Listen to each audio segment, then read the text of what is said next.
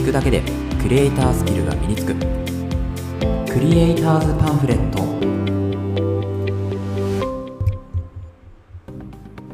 皆さんこんにちは。クリエイターズパンフレットのさくです。このラジオではクリエイターを目指すあなたを一歩前進させるコツや情報を毎日一つお届けするラジオとなっています。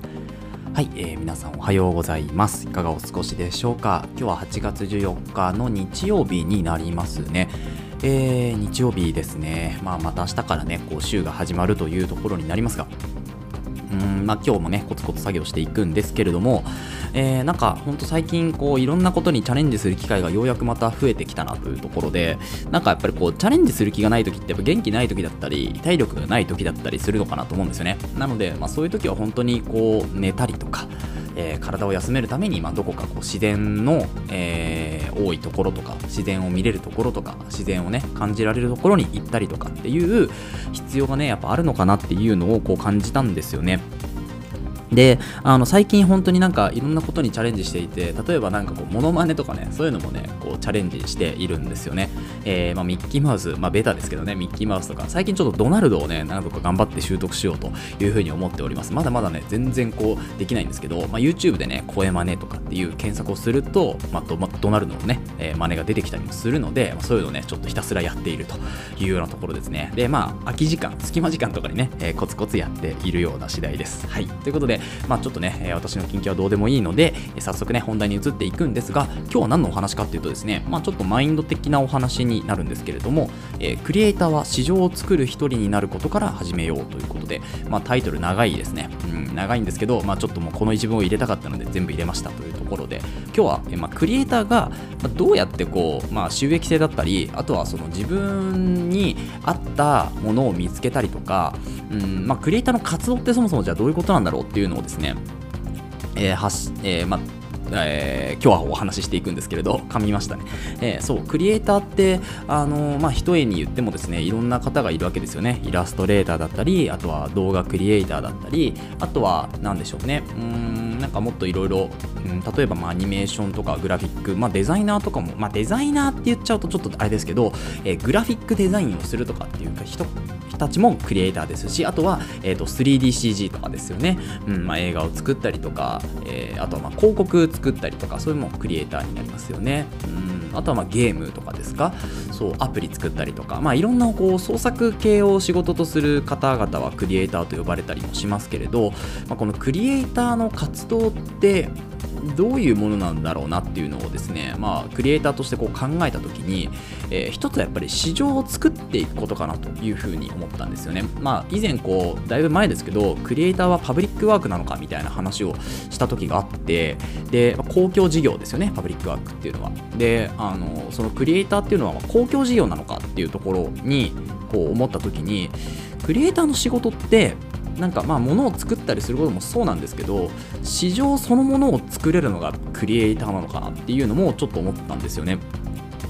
何かっていうと例えばですね、えーとまあ、本当にあの、まあ、映画の世界でもそうですし広告の世界でもそうですしそのモーション、まあ、私が今やってるのはモーションデザインなのでそのモーションデザインの世界でもそうですけどこのモーションデザインがすごいうんかっこいいとかかわいい素晴らしいあの本当に魅了する人を魅了するようなそういう映像になっている時ってこれを作りたいとかこの仕事したいって思う人が現れてくるんですよね。どんどんね。でそこから、えーと、例えばじゃあそれを教えますよっていうところで仕事が発生したりとかですね、まあ、そういうものを広告としてうちは扱ってますよっていうことで、まあ、そこでまた企業とのつながりができたりとか、まあ、市場っていうものを作れるんですよねクリエイターっていうのは。っていうところに、まあ、気づいたんですよ。なので、まあ、例えば、えーと、今そのシネマティック動画っていうのがやっぱりここ最近すごくこう流行っているというかねあのシネマティックを撮る方々も、まあ、Vlog とかもいい機材できてきたしそういうのも撮りやすくなったしっていうところであのこうねそういうものが流行っているというか、まあ、こうみんながね、えー、やっているものの一つとしてこうシネマティックが確立されてきましたけど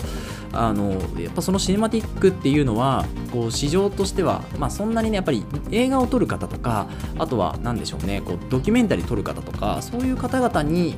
えー、しかこう何て言うんですかね撮れないとかっていうふうに思っていたのがですねあのやっぱりこう素晴らしい映像っていうのをどういうふうに撮っていくかっていうのを発信する方々が、まあ、YouTube とかで増えてきたおかげで、まあ、そういうシネマティック動画っていうのがかなり身近な存在に、ね、なってきたっていうのが、まあ、その、えー、シネマティック界というかねそういうところの、まあ、実情なのかなっていうのは、えー、思っているんですよね。で、あの、まあ、メンタっていうね、サービスを使って、その動画の、まあ、編集者というか、その方が、え、と、プロジェクションマッピングっていうものをですね、こう、主としてお仕事をされていたんですけど、まあ、まあ、シネマティックやっぱり稼げないんだよねお金にあんまりならないんだよねっていう話を、まあ、こう、されたんですよね。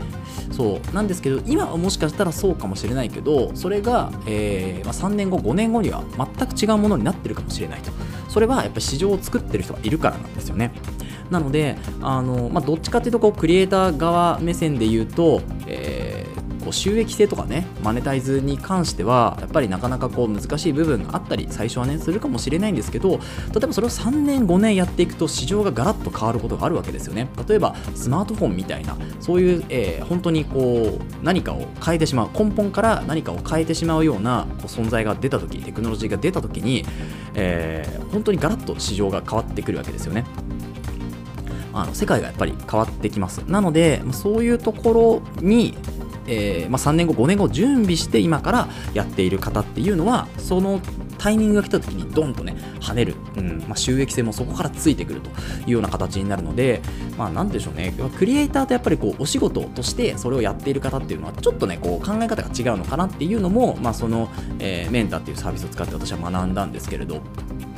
なので、今現状ね、こうクリエイターになろうかなるまいか、こう迷っている方やっぱりいると思うんですけど、まあ、結論としてはですね、まあ、小さくコツコツ何かをあの作るっていうことをやっぱ始めておいた方がいいのかなっていうふうに思います。それが3年、5年後になってどうなるかっていうのは予測もできないけど、でも明らかにスキルはつくわけですね、自分の。うん、本気でそれを頑張れば、3年後、5年後には確実にスキルがついている。うん、これはもう間違いないので、そのスキルをどう生かすかっていうところは、まあ、あの自分次第みたいなところはありますけど、クリエイターの収益性を見た時にやっぱりこう直近のねあの短期的な収益性っていうのは見込めないですけど長期でドンとね、えー、大きい収益になる可能性は十分にあるなというふうに思っております。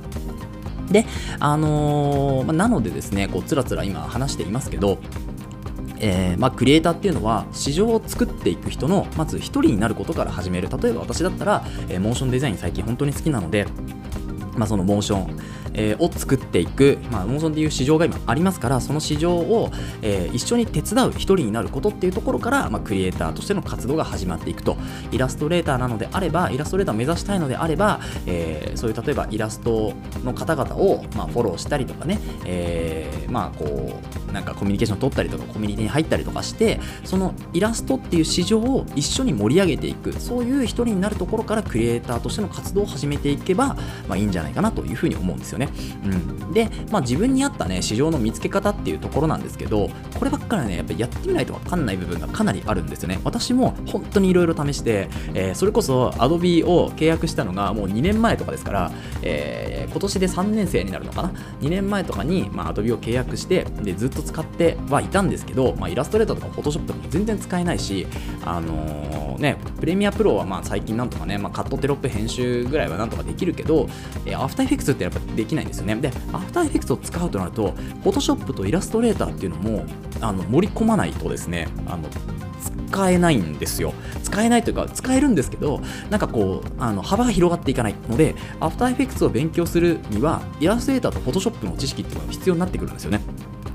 ってなると、まあ、 After Effects を学んでおく必要があるのと、学んでおけば、まあ、イラストレーターと Photoshop も自然とね、えー、 After Effects 関連で使えるようになってくるというふうに、まあ、思ったわけなんですよ。なので、いろいろ試した結果ですね、まあ、動画編集だと DaVinci Resolve とかっていうソフトも使って、まあ、今でも使ってますけど、そういうのをいろいろ使って、うん、あとは、まあ、Photoshop でバナー作ってみたり、えー、イラストレーターでね、チラシ作ってみたりとかってやった結果、えー、アフターエフェクツに行き着いたというところになります。あとはですね、まあ、あの、声フォントとかっていうサイトで、まあ、自分の声をね、えー、録音して、まあ、それをね、こう売ったりとかっていうのも、えー、やりましたね。うん。まあ、そういうのを本当にいろいろやりました。いろいろやった結果、今に行き着いてるというところなので、まあ、自分に合った市場の見つけ方っていうのは、まずやってみるっていうのは一つですね、えー、本を読んだりしてみてもいいですしこういってポッドキャストをね撮ってみるのもいいですしやっぱりこうクリエイターとしての活動創作活動っていうのを何かしら一つ手をつけてみるっていうのが、まあ、自分に合った市場の見つけ方なのではないかなというふうに思います。でやってるうちにやっぱり楽しくなってきたら、まあ、それが自分に合っている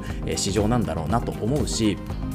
で、あのー、まあ、ちょっとこれね余談になりますけど、あのやっぱり市場ね大きいところがいいとかって言ったりもするんですよ。市場の小さいところでいくらやってもしょうがないっていうところは確かにあるんですけどただクリエイターなのであれば市場を作れるわけですよね、うん、なので自分が圧倒的なクオリティを出してそれを発信してそれがバズれば市場になってくるわけですよね、うん、っていう世界がもう今あるのでだからもう小さいとか、まあ、大きいとか市場をねそんなに気にせず今ある市場でまあやるのは一つかなというふうに思いますけど新しくね市場を開拓するっていうのもなんかこう最初のうちは全く真新しいところではなく、えー、一つ、市場大きい市場があったとしたらその中で、まあ、小さいところを探すっていうようなイメージですかね。例えば動画編集っていうすごいでかいくくりがあったとしたらその中で、えー、何でしょうね。うんまあ、これももうちょっと大きいけど Adobe の Tips を、えーまあ、映像で発信してみるとか、えー、あとは何でしょうね。本当にだからソフトに特化して発信をしてみる。動画編集の中のその一つの特化、うん。えー、一つのものに特化して発信をしてみる、えー、例えば何でしょうね。まああのこう薬局にある、え、胃腸薬を